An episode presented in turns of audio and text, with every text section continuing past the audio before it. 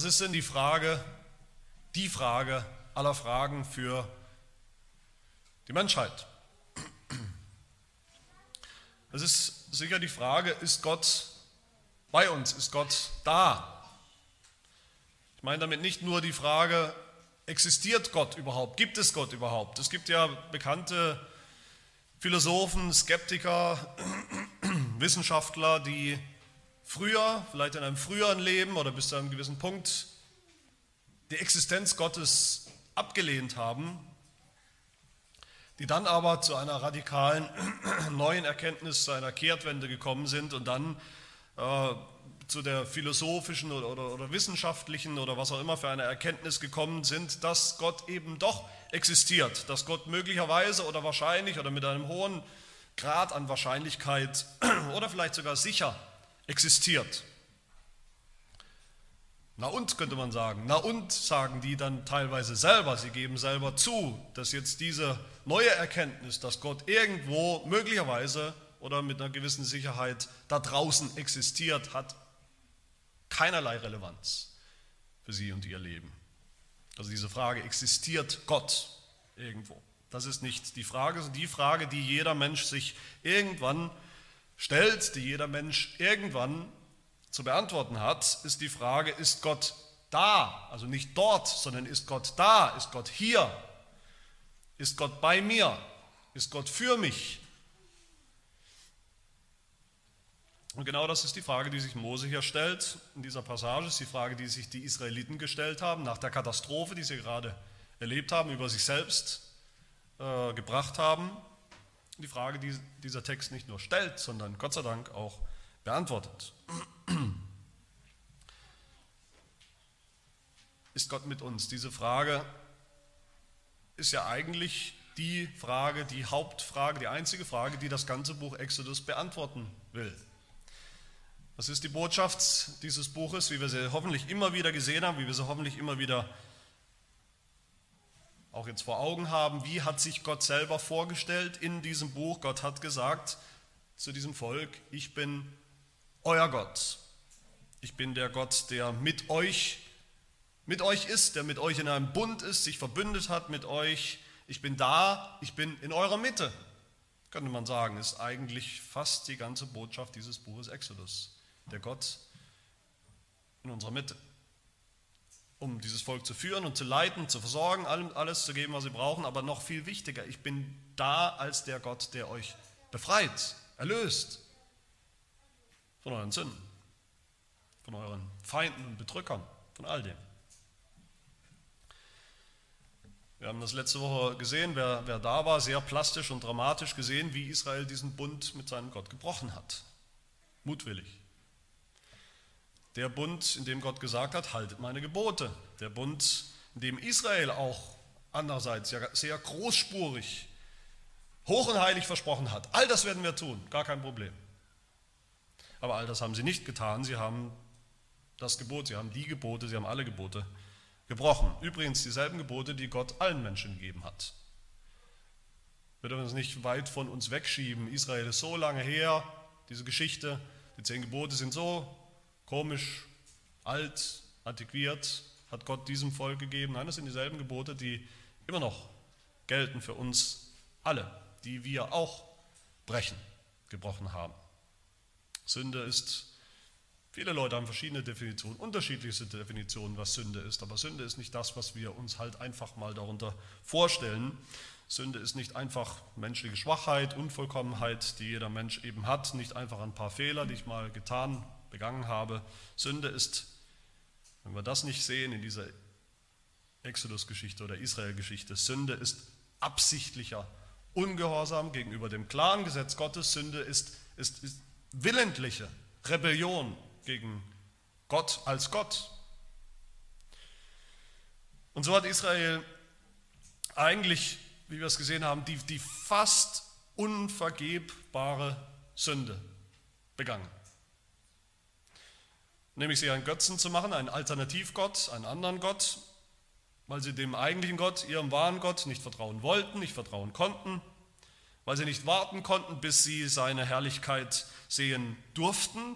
Wo? Im Heiligtum, das ja noch nicht fertig ist. Sie wollten nicht mehr warten, sie hatten es satt.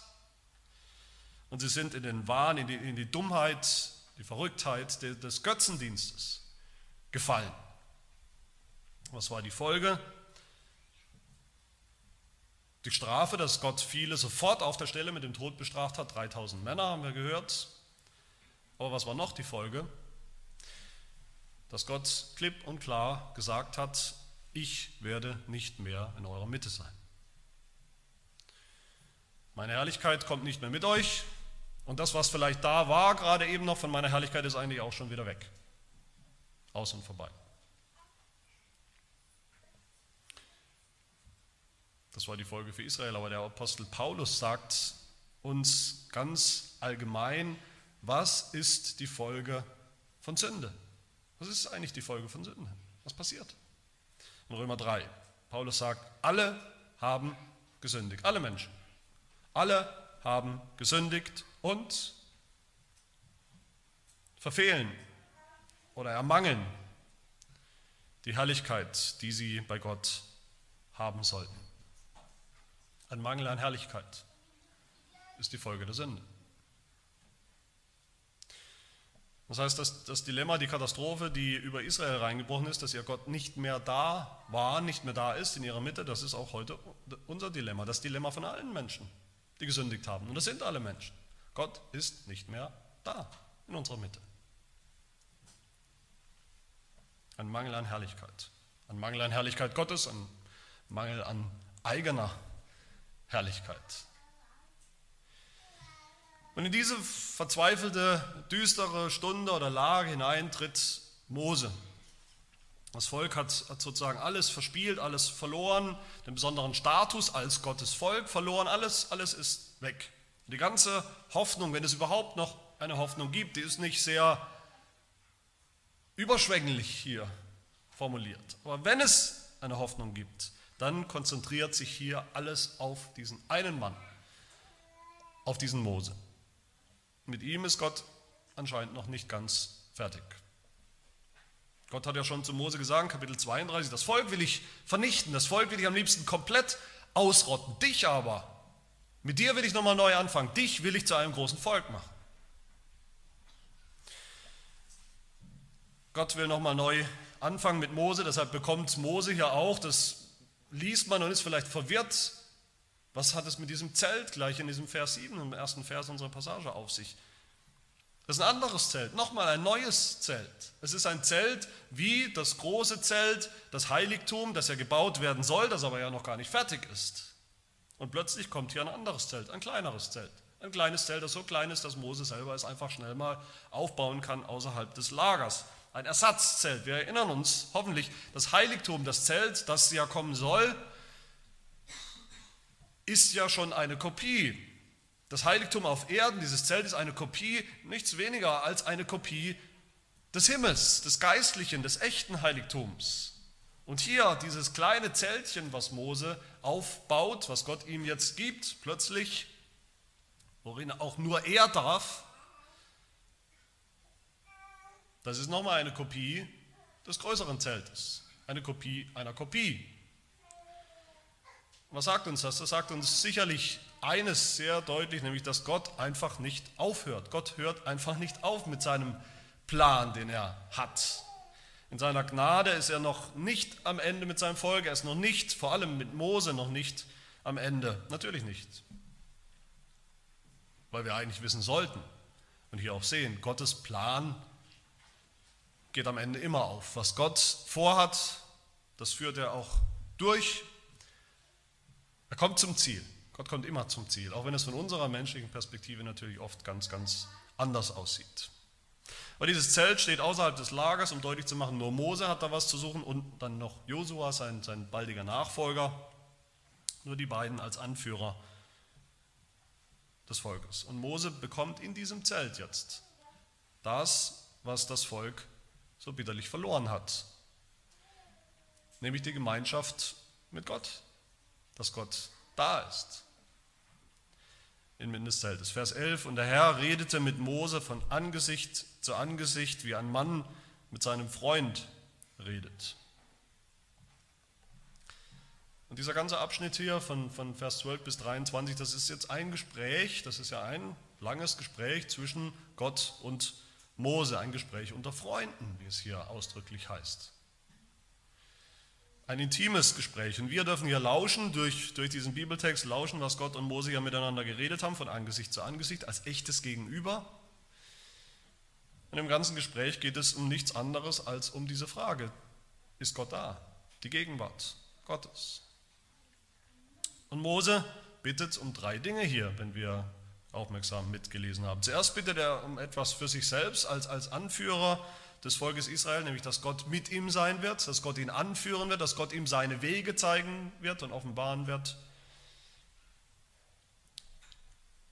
Gott hatte das ja versprochen, dass er, obwohl er selber nicht mehr dabei sein wird, wird er wenigstens einen Engel senden vor Mose her. Aber Mose ist nicht zufrieden damit. Er lässt nicht locker, bis er weiß, dass Gott selber mitgehen wird. Und Gott verspricht ihm das. Als zweites erbittet Mose hier im Gespräch mit Gott etwas für das Volk. Er erinnert Gott daran, dass dieses Volk immer noch sein Volk ist, Gottes Volk ist. In der Geschichte vorher, in der, in der Geschichte vom goldenen Kalb, hat, war Gott ja so böse, so zornig, dass er selber zu Mose gesagt hat, das ist dein Volk, das ist nicht mein Volk, das ist nicht mein Bundesvolk, ich bin nicht ihr Gott, das ist dein Volk, du als Mensch sollst dieses Volk anführen, meinetwegen, aber es ist nicht mehr mein Volk. Aber hier sagt Mose, Mose ignoriert das einfach. Und er sagt zu Gott, nein, das ist immer noch dein Volk. Du wirst doch nicht, du kannst doch nicht deinen ewigen Bund einfach hinwerfen. Vers 13, bedenke doch, dass dieses Volk dein Volk ist. Erinnere dich. Und Gott antwortet, was verlangst du von mir? Vers 14, soll ich etwa selber mitgehen? Soll ich dich zur Ruhe führen? Soll ich mit dem Volk weiterziehen? mit dem Volk, von dem ich eigentlich versprochen habe und angedroht habe, es zu vertilgen.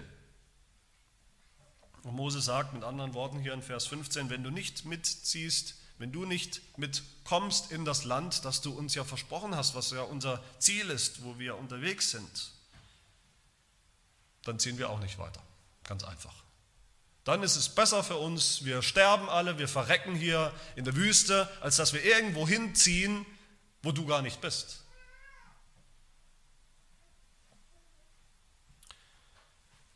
Woran soll ich erkennen, sagt Mose hier zu Gott, woran soll ich erkennen, wie du mir sagst, dass, dass ich Gnade gefunden habe in deinen Augen,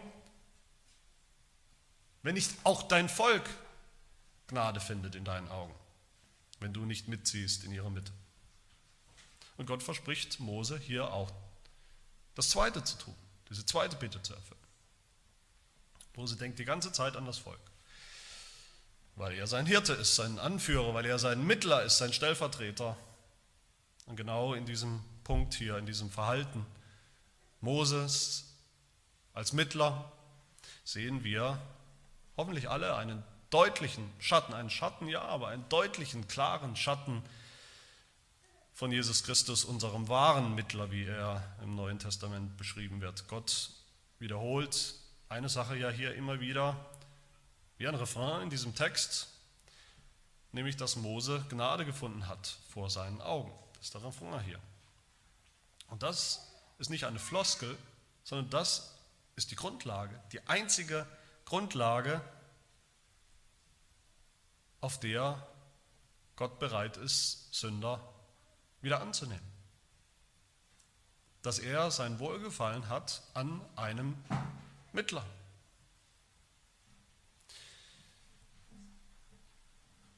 Welchen Mittler?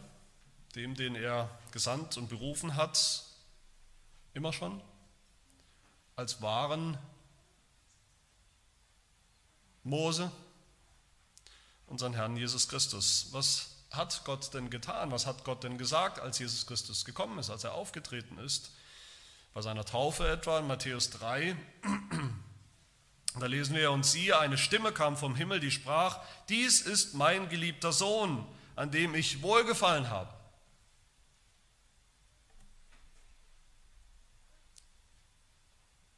Und auch auf dem Berg der Verklärung, Matthäus 17, als ihn, als Jesus diese Wolke Gottes umhüllt, da heißt es, siehe, eine Stimme aus der Wolke sprach, dies ist mein geliebter Sohn, an dem ich wohlgefallen habe, auf ihn sollt ihr hören.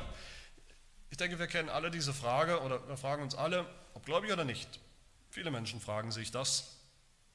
Wie kann Gott, wie könnte Gott überhaupt mich lieben und annehmen, so wie ich bin? Gut, es gibt Menschen, die denken ganz anders, die sagen, so ein toller Hecht wie ich bin, eigentlich kann mich Gott nur annehmen. Aber wenn wir ehrlich sind, dann haben wir eher die erste Frage, wie kann Gott so jemanden wie mich lieben, so wie ich oft bin, so unvollkommen wie ich immer bin, so rebellisch wie ich manchmal bin, so sündhaft wie ich auch immer wieder bin.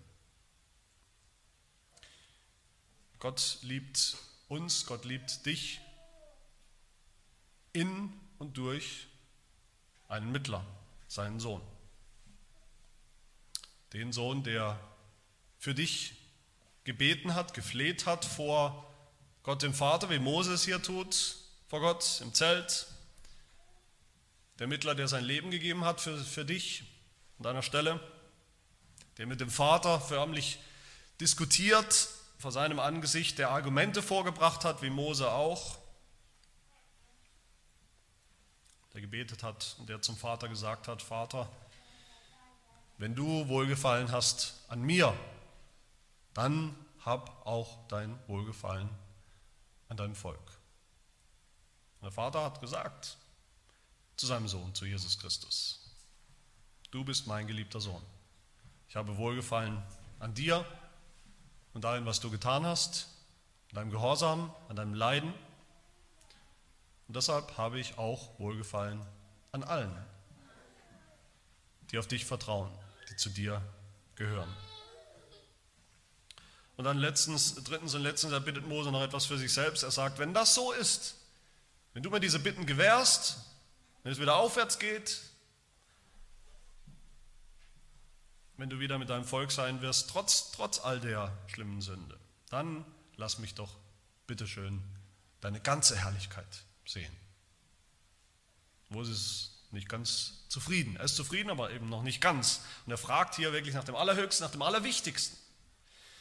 Er bittet um einen kurzen Einblick in das Ziel, um das es überhaupt alles geht, einen kurzen, unverhüllten Blick mitten hinein in das Wesen, in die Herrlichkeit Gottes.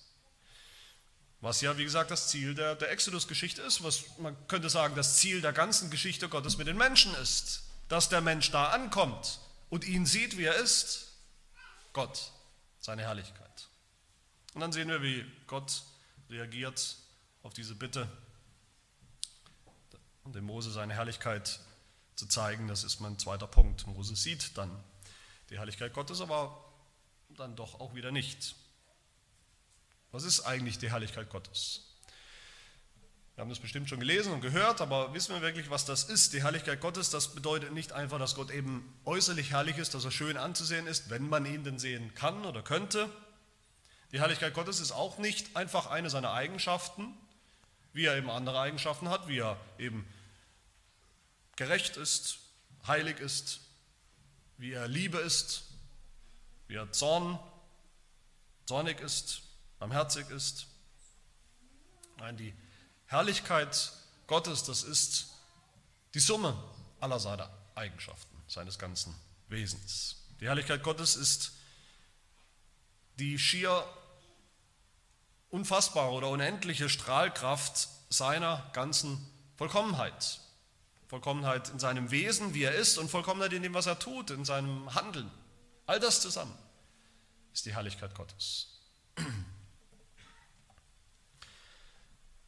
Und wir sehen uns alle, vielleicht sind wir uns dessen nicht bewusst oder nicht ganz offen bewusst, aber wir sehnen uns alle nach dieser Herrlichkeit. Warum? Weil wir die Unvollkommenheit, die Unherrlichkeit, die Vergänglichkeit dieser Welt so satt haben, dass wir es manchmal kaum ertragen können. Alles ist unvollkommen, alles ist angeknackst, alles ist durchzogen. Die ganze Schöpfung ist, ist geprägt und durchzogen von Zerfall, von Vergänglichkeit, von Sünde, von Tod, Krankheit, nichts ist wirklich ganz so, wie es sein sollte. Selbst die allerschönsten Augenblicke, die allerschönsten Momente, die schönsten Erfahrungen sind nicht, doch nicht ganz so, wie sie sein sollten. Sind doch irgendwo verdorben. Und das spüren wir, jeder Mensch spürt das instinktiv, weil wir wissen, dass Gott die Welt so nicht gemacht hat, dass Gott uns so nicht gemacht hat, sondern viel besser.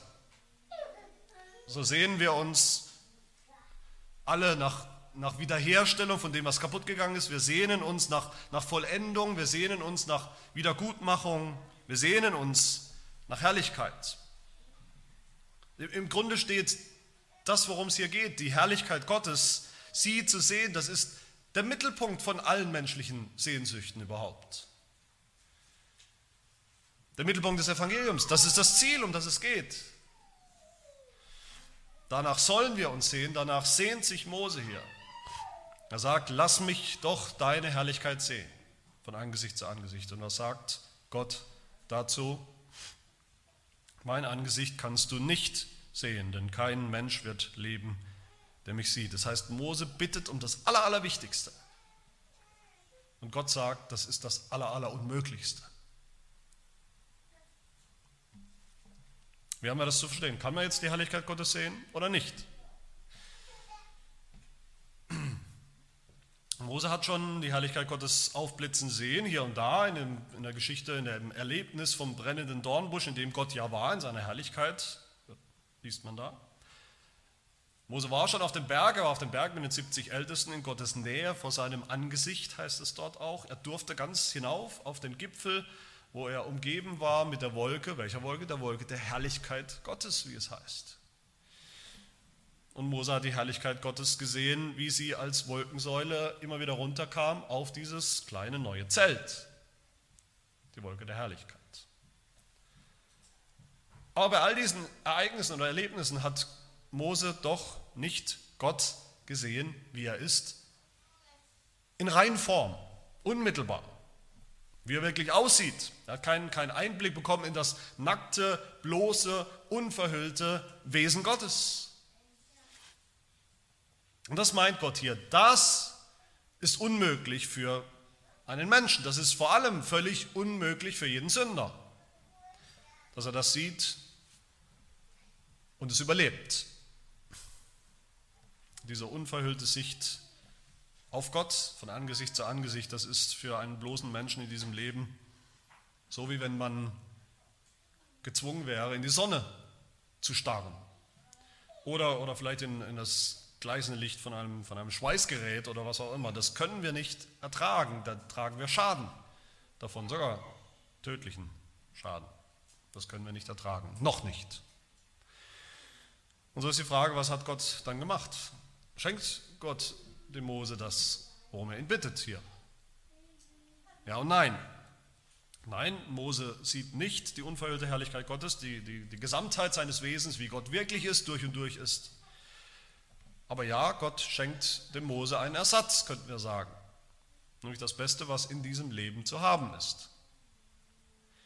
Er sagt zu ihm, ich will alle meine Güter vor deinem Angesicht vorüberziehen lassen und will den Namen des Herrn vor dir ausrufen. Der Name des Herrn, nicht das Wesen Gottes, in das du reinblicken kannst, unverhüllt und, und nackt und direkt. Aber der Name Gottes, der Name Gottes ist auch sein Wesen, wie Gott es uns eben offenbart und mitteilt in diesem Leben.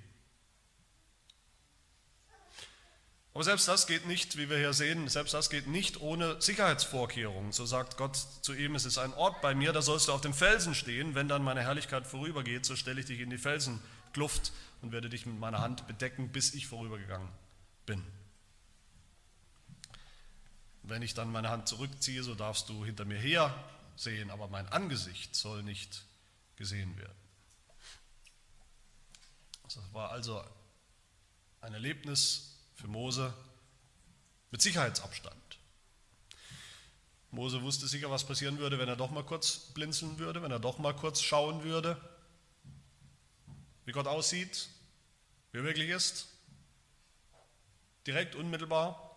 Er wusste sicher, dass das seinen Tod bedeuten würde. Aber man fragt sich trotzdem, ob er nicht vielleicht doch versucht war, mal kurz zu schauen. Wie auch immer, er tut es nicht, er hält sich an die, an die Vorschriften und er erlebt, dass das unfassbar, für uns kaum beschreibliche oder, oder fassbare Privileg, dass Gott selber in seiner Güte, mit seinem Namen, mit seinem, der sein Wesen repräsentiert, an ihm vorüberschreitet. Wir können uns nicht die ganzen Details vorstellen. Wir haben keine genauere Beschreibung, was da wirklich passiert ist. Aber wir können uns sicherlich vorstellen, dass das eine lebensverändernde Erfahrung gewesen sein muss für Mose. Und vielleicht sehen wir uns auch danach, wünschen wir uns das auch, Gottes Herrlichkeit zu sehen, einmal, kurz wenigstens, einmal reinzublicken. Dann wäre alles einfacher. Dann wäre alles so viel besser. Das wäre der Gipfel, der Gipfel unserer Gotteserfahrung, von dem wir dann Jahre, Jahrzehnte, vielleicht bis zum Lebensende zehren könnten. Aber wisst ihr was? Wir haben genau dasselbe Privileg wie Mose in diesem Moment. Nämlich in der Person Jesus Christus. Die Jünger damals wollten auch das, die Jünger damals zur Zeit Jesu wollten auch nichts weniger als die Herrlichkeit Gottes zu sehen. Und einer von ihnen hat zu Jesus gesagt, ich habe nur eine kleine, klitzekleine Bitte. Zeig mir doch bitte die Herrlichkeit Gottes. Zeig mir den Vater, wie er wirklich ist. Und was hat Jesus gesagt? Jesus hat nicht gesagt, nein, das steht dir überhaupt nicht zu. Die Herrlichkeit Gottes, das ist nichts für dich. Nein, im Gegenteil. Jesus hat gesagt zu diesem Jünger, so lange Zeit bin ich bei euch gewesen schon und du hast mich doch nicht erkannt, Philippus. Wer mich gesehen hat, der hat den Vater gesehen. Wie kannst du sagen, zeige uns den Vater? Was die Menschen damals gesehen haben, die Jesus gesehen haben, auf die richtige Art und Weise gesehen haben, die sehen sollten, dass das, wovon Johannes im Johannesevangelium Kapitel 1 spricht, das Wort wurde Fleisch und wohnte unter uns und wir sahen seine Herrlichkeit eine Herrlichkeit als des Eingeborenen vom Vater voller Gnade und Wahrheit. Und Johannes fügt hinzu, niemand hat Gott je gesehen, weil es so unmöglich ist, wie wir hier auch lesen. Aber der eingeborene Sohn, der im Schoß des Vaters ist, der hat Aufschluss über ihn gegeben. Der hat uns die Herrlichkeit Gottes aufgeschlossen, gebracht, das bedeutet nicht, dass es darum geht, Jesus zu sehen, wie er körperlich aussah. Das bedeutet eben dann auch nicht, dass die Jünger damals, die zur Zeit Jesu gelebt haben, dass sie irgendeinen unwiederbringlichen Vorteil haben, den wir leider nicht mehr haben. Wir haben halt Pech gehabt. Sie konnten ihn wirklich sehen und sie konnten in und an Jesus die Herrlichkeit des Vaters, die Herrlichkeit Gottes sehen. Wir haben nicht mehr dieses Privileg. Nein, das ist unbiblisch, das ist falsch. Jesus zu sehen und dadurch den Vater zu sehen, die Herrlichkeit Gottes zu sehen. Es bedeutet, mit geistlichen Augen, mit den Augen des Glaubens auf Jesus zu schauen. Nicht mit unseren körperlichen Augen, was wir hier und heute nicht können. Wer an Jesus glaubt, wie er ist, wie er uns im Evangelium vorgestellt wird, was er für uns getan hat, der kennt den Vater, der sieht den Vater, der sieht die Herrlichkeit Gottes. Hebräer 1, Vers 3, dieser ist die Ausstrahlung seiner Herrlichkeit, der Herrlichkeit Gottes. Das ist Jesus. Aber Mose behält diese unbeschreibliche Erfahrung, behält er nicht für sich. Sie ist nicht einfach sein Privatvergnügen, sondern Mose bringt dann auch die Herrlichkeit Gottes zum Volk. Das ist mein dritter Punkt. Mose allein war jetzt bei Gott oder Gott bei ihm, diesem Zelt. Mose allein war auf dem Berg, da wo Gott war, verhüllt in der Wolke seiner Herrlichkeit. Aber dann in Kapitel 34, diesen Versen, die wir gelesen haben, ich denke, das, das ist eine, eine Geschichte, die gehört zusammen. Eine seltsame Geschichte vielleicht für uns, wie Mose vom Berg herunterkommt aus der Gegenwart Gottes, von dem Angesicht Gottes und sein eigenes Angesicht leuchtet, strahlt und er hat es nicht mal gemerkt. Und dann heißt es in Vers 30, Aaron und alle Kinder Israels sahen Mose und siehe, die Haut seines Angesichtes strahlte da fürchten, fürchteten sie sich ihm zu nahen. Mose hat geredet, ihnen gesagt, was Gott zu sagen hat und dann hat sein Angesicht gestrahlt und alle hatten Angst. Was bedeutet das, dieses Strahlen? Ich denke, es bedeutet ganz einfach, dass Mose angesteckt war von der Herrlichkeit Gottes. Dass Mose bis in, in, in seine äußerliche Erscheinung die Herrlichkeit Gottes reflektiert hat. Auf eine Art und Weise, die dem Volk eben zunächst Angst gemacht hat. Angst, weil es ja, weil es natürlich keine, es war keine natürliche Erscheinung, für die es irgendeine naturwissenschaftliche Erklärung gibt. Es war eine übernatürliche Erscheinung, was da mit Mose los war. Und das allein kann schon Angst machen. Aber doch sollte Mose oder hat Mose die Herrlichkeit Gottes auf eine Art und Weise reflektiert, die das Volk dann ertragen konnte, zumindest fast ertragen konnte, zumindest als er sich immer wieder diesen Schleier, dieses Tuch, diese Decke, wie es hier heißt, über das Gesicht gelegt hat. Dann war es, durch diesen Filter sozusagen, war es gerade so zu ertragen. Mose reflektiert Gott, seine Herrlichkeit als Mittler, als Bindeglied, als Mittler zwischen Gott und Mensch hat er die Herrlichkeit Gottes, die er selber auch nicht unmittelbar in Reinform sehen konnte, hat, hat sie reflektiert und gebracht auf eine Art und Weise, dass alle Menschen, dass das Volk einen Vorgeschmack, einen Geschmack von dieser Herrlichkeit Gottes haben konnten. Was das Volk gesehen hat bei Mose in seinem Gesicht, dieses Strahlen, das war nicht mal ein, nicht mal ein, ein Millionstel oder Milliardstel von der, von der wirklichen Strahlkraft der Herrlichkeit Gottes, von der unverhüllten Herrlichkeit Gottes. Vielleicht so wie der Mond, der Mond eben das Sonnenlicht reflektiert, der Mond strahlt auch, gerade wenn Vollmond ist, es ist ziemlich hell, aber wir können alle, das ist dasselbe Licht, das ist nichts anderes als reflektiertes Sonnenlicht. Der Mond hat kein eigenes Licht. Den Mond können wir anschauen und darin die Strahlkraft der Sonne, ohne eben verbrannte Augen zu bekommen, ohne Angst zu haben. Auch das, meine Lieben, ist, ist um im Bild zu bleiben, eine, eine Reflexion. Moses, Moses eine Reflexion von unserem Herrn Jesus Christus. Jesus kam und hat die Herrlichkeit Gottes reflektiert und sichtbar gemacht für uns, für alle, die Augen haben zu sehen, für alle, die glauben. Aber die Herrlichkeit Gottes in Jesus Christus die Herrlichkeit Gottes, die er selber ist, die sehen wir nur, wenn wir auch seine Niedrigkeit sehen. Die Niedrigkeit, dass er Mensch geworden ist, dass er mit Sündern identifiziert wurde, sich selber identifiziert hat, mit uns Sündern identifiziert hat. Wenn wir sehen, dass Jesus unsere Unherrlichkeit, die Unherrlichkeit der Sünde, auf sich genommen hat, um uns langsam wieder herrlich zu machen. Und das ist das Privileg von allen, die glauben.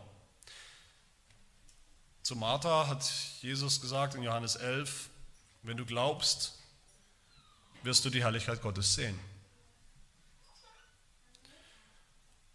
Und Jesu Ziel für all die Seinen, sein Volk, in Johannes 17, wie er selber betet und bittet, Vater, ich will, dass wo ich bin, auch die bei mir seien, die du mir gegeben hast, damit sie meine Herrlichkeit sehen die du mir gegeben hast, denn du hast mich geliebt vor Grundlegung der Welt. Das heißt, der Himmel wird erfüllt sein von der Herrlichkeit Gottes, und zwar im Angesicht Jesu Christi. In seiner Herrlichkeit, da sehen wir auch schon heute die Herrlichkeit des Vaters. Und wie kommt diese Herrlichkeit zu uns? Sie kommt zu uns durch das Evangelium. Das ist der vierte Punkt. Es ist immer spannend, finde ich, wenn wir uns mit dem Alten Testament beschäftigen. Wir kommen dann zu einer Passage, die im Neuen Testament ausdrücklich und vielleicht auch ausführlich zitiert und, und behandelt und, und, und, erklärt wird vom Neuen Testament selbst. Und so ist es auch in diesem Fall, wo der Apostel Paulus uns sagt, worum es hier eigentlich wirklich geht. Und zwar im zweiten Gründerbrief, Kapitel 3. Da sagt Paulus erstmal, Mose hatte wirklich eine undankbare Aufgabe nämlich den Leuten das Gesetz zu verkündigen, zu bringen.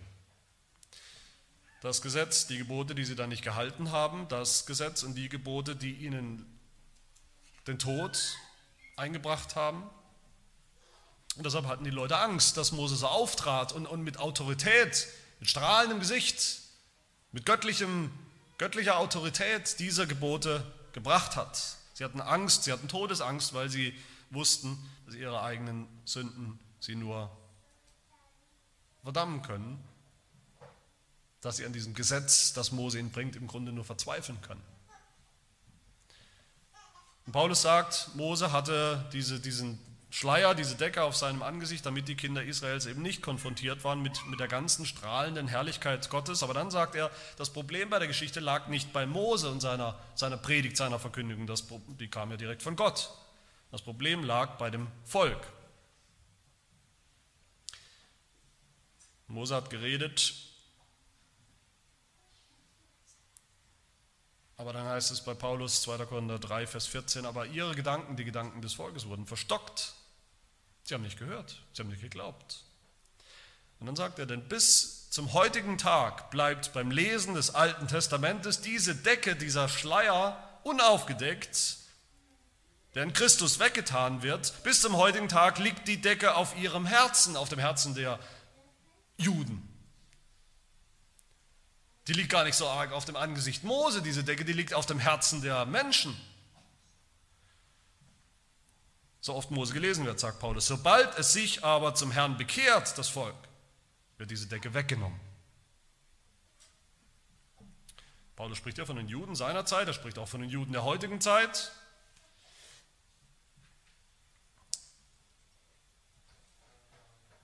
Die zwar das Gesetz kennen, aber die den eigentlichen Sinn des Gesetzes nicht kennen, die darin in dem Gesetz nicht den Ansatz von der Herrlichkeit Gottes erkennen in Jesus Christus.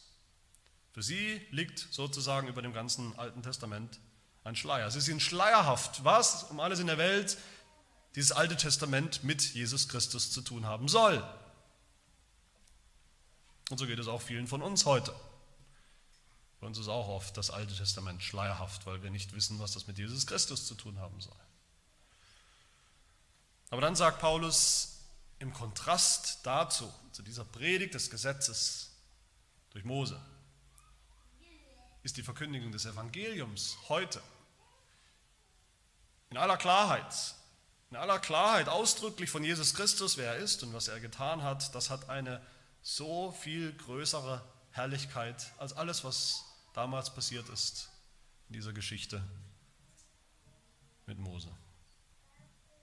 Paulus sagt dann weiter in 2. Korinther 3, wenn aber der Dienst des Todes, des Gesetzes durch Mose, durch in Stein gegrabene Buchstaben, also die zehn Gebote, von solcher Herrlichkeit war, wie wir hier sehen, dass die Kinder Israels nicht in das Angesicht Moses schauen konnten wegen der Herrlichkeit seines Antlitzes, die doch vergänglich war. Das hat er wieder, immer wieder aufgehört zu strahlen nach einer Weile. Wie sollte dann nicht der Dienst des Geistes, die Verkündigung des Evangeliums von weit größerer Herrlichkeit sein? Denn wenn der Dienst der Verdammnis damals schon Herrlichkeit hatte, wie viel mehr wird der Dienst der Gerechtigkeit von Herrlichkeit überfließen? Ja, selbst das, was herrlich gemacht war damals, ist nicht herrlich im Vergleich zu diesem, das eine so überschwängliche Herrlichkeit hat, das Evangelium, wie wir es heute kennen, wie es uns heute gepredigt wird. Was bedeutet das für uns? Das bedeutet für uns, jedes Mal, wenn uns das Evangelium gepredigt wird, dann kommt die Herrlichkeit Gottes zu uns in Jesus Christus. Dann sehen wir das Angesicht Jesu und damit Gott selbst in Herrlichkeit. Die Frage ist nur, ob für uns auch über all dem so eine Decke liegt, ein Schleier, ob auf unserem Herzen so ein Schleier oder eine Decke liegt, weil wir diese Herrlichkeit nicht ertragen können, nicht ertragen wollen, gar nicht haben wollen als Sünder, oder ob wir sie gläubig annehmen. Paulus sagt, das Evangelium ist bei denen verhüllt, verschleiert, die verloren gehen. Bei den Ungläubigen, denen der Gott dieser Weltzeit die Sinne verblendet hat, sodass ihnen das helle Licht des Evangeliums von der Herrlichkeit des Christus nicht aufleuchtet, welcher Gottes Ebenbild ist Aber auf der anderen Seite sagt Paulus, sind die, die glauben. Über sie sagt er, der Gott, der dem Licht gebot, aus der Finsternis hervorzuleuchten, damals in der Schöpfung, er hat es auch in unseren Herzen Licht werden lassen, damit wir erleuchtet werden mit der Erkenntnis der Herrlichkeit Gottes im Angesicht Jesu.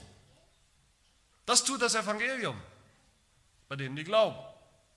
Gott kann auch heute noch wie damals diese Decke, diesen Schleier des Unglaubens wegnehmen von unseren Herzen, von deinem Herzen, wenn du ihn darum bittest. Damals wie heute kann er das. Er tut das im Evangelium, das, er, das uns gepredigt wird.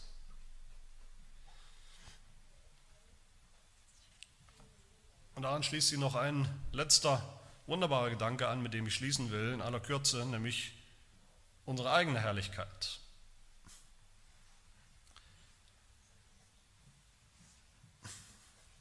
Gottes Herrlichkeit zu sehen, das war der ausdrückliche Wunsch von Mose, das sollte der ausdrückliche Wunsch von jedem Gläubigen sein. Wenigstens in abgebildeter Form, wenigstens aus dieser Sicherheit der Felsspalte heraus sozusagen, das war sein Wunsch. Und wie wir gesehen haben, das hat Mose verändert, nachhaltig verändert, stark verändert. Er hat angefangen, die Herrlichkeit Gottes zu, zu reflektieren, selbst. In seinem strahlenden Gesicht, in seiner Predigt und sicherlich auch irgendwo in seinem Wesen und Wandel.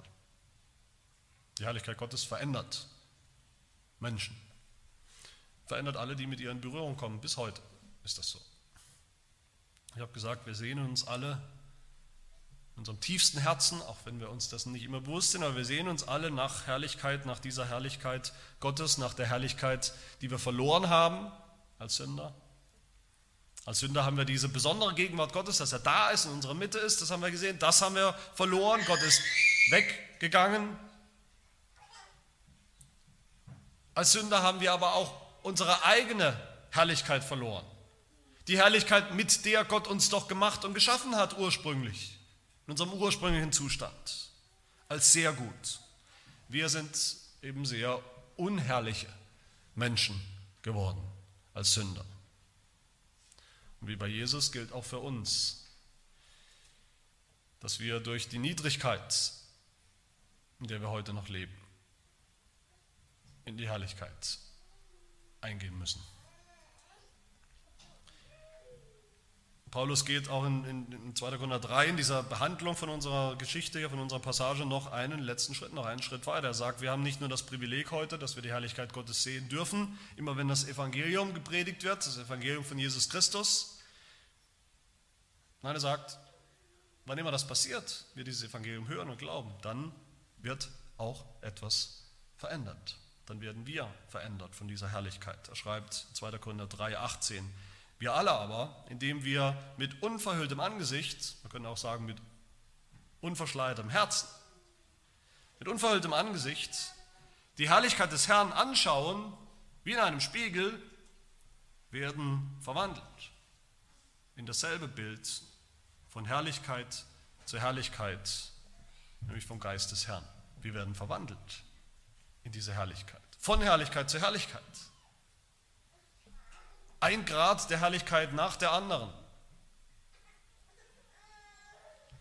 In Christus sind wir, wenn wir glauben, schon jetzt voll und ganz wiederhergestellt. Sind wir schon gerechtfertigt, sagt die Bibel an manchen Stellen. Wir sind es schon, wir sind schon Verherrlicht sogar. Wir sind es schon. Aber wir wissen alle aus unserer eigenen Erfahrung Tag für Tag, tatsächlich sind wir es noch nicht ganz. Noch kämpfen wir mit unseren eigenen Schwachheiten, Unvollkommenheiten, Sünden, mit unserer eigenen Unherrlichkeit, mit dem Mangel an Herrlichkeit. Aber Paulus sagt hier, schaut auf Jesus, schaut in seine Herrlichkeit hinein. Das ist euer Ziel, und wenn er das tut, dieses Schauen auf Jesus, dieses Vertrauen, wird euch verändern durch den Geist Gottes, der euch verändert, der euch heiligt, der euch herrlich, herrlicher macht, jeden Tag mehr. Und genauso nur mit anderen Worten sagt das Apostel Johannes, er sagt zu uns Gläubigen im 1. Johannesbrief Kapitel 3, Geliebte, wir sind jetzt Kinder Gottes, das sind wir schon, wenn wir glauben, sind wir voll und ganz Kinder Gottes, gehören zu seinem Volk. Und noch ist nicht offenbar geworden, was wir sein werden. Wir wissen aber, dass wir ihm, das ist die Rede von Gott, dass wir ihm gleichgestaltet sein werden, wenn er offenbar werden wird. Denn wir werden ihn sehen, wie er ist. Dieselbe Herrlichkeit. Wir sehen seine Herrlichkeit, wir werden ihn sehen, wie er ist. Und dann werden wir sein, wie wir sein sollen.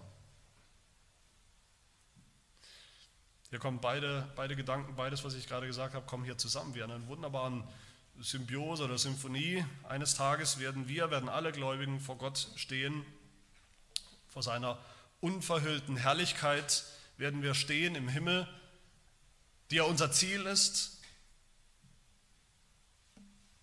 Aber dann wird unsere Verwandlung auch am Ziel sein. Dann werden wir auch dementsprechend herrlich oder verherrlicht sein durch die Herrlichkeit Gottes und selber Anteil haben an der Herrlichkeit Gottes.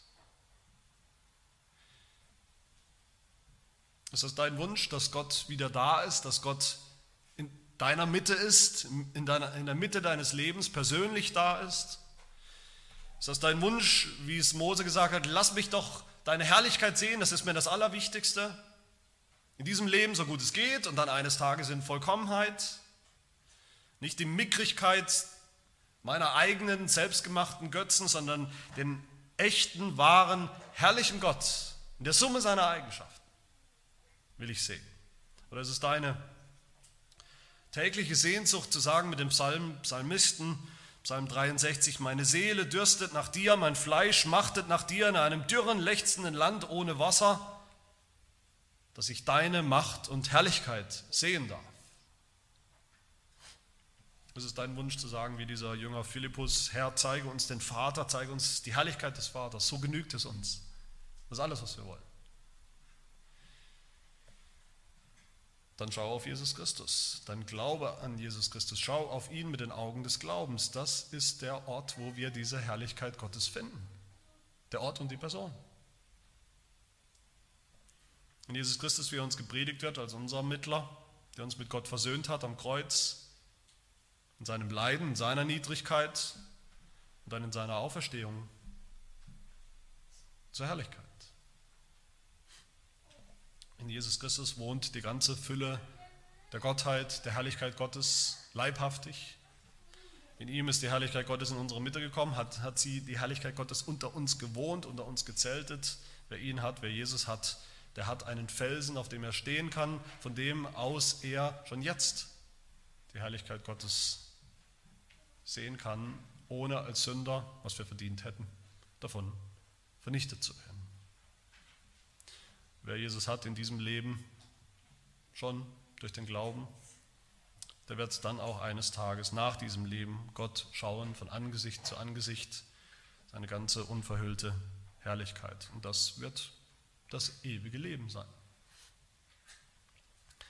in dem wir selber herrlich sein werden was wir uns jetzt nicht im Ansatz vorstellen können, was das bedeutet, ohne jede Schwachheit zu sein, ohne jede Krankheit, ohne Angst und Furcht, ohne Sünde, Ungehorsam, Rebellion, ohne auch nur den Gedanken und Anflug von all dem, sondern die reine, ungetrübte Gemeinschaft mit Gott, der dann wieder in unserer Mitte wohnen wird mit seiner ganzen Herrlichkeit. Amen. Wir danken dir, Herr unser Gott, dass du der allmächtige Gott, der allgegenwärtige Gott, die ganz besondere, die intime, erfüllende Gemeinschaft mit uns suchst, mit deinem Volk, deinen Auserwählten. Ja, wir wollen so gerne deine Herrlichkeit sehen, immer mehr, immer mehr sehen, wie du bist bis wir dich eines Tages sehen von Angesicht zu Angesicht und selbst dann ganz verwandelt sein werden in das vollkommene Bild deines Sohnes Jesus Christus, in den neuen Menschen. Danach sehen wir uns. Gib uns die Kraft, jeden Tag neu im Glauben zu wandeln, bis wir dann eines Tages schauen werden, sehen werden, wie du bist. Das bitten wir in Jesu Namen. Amen.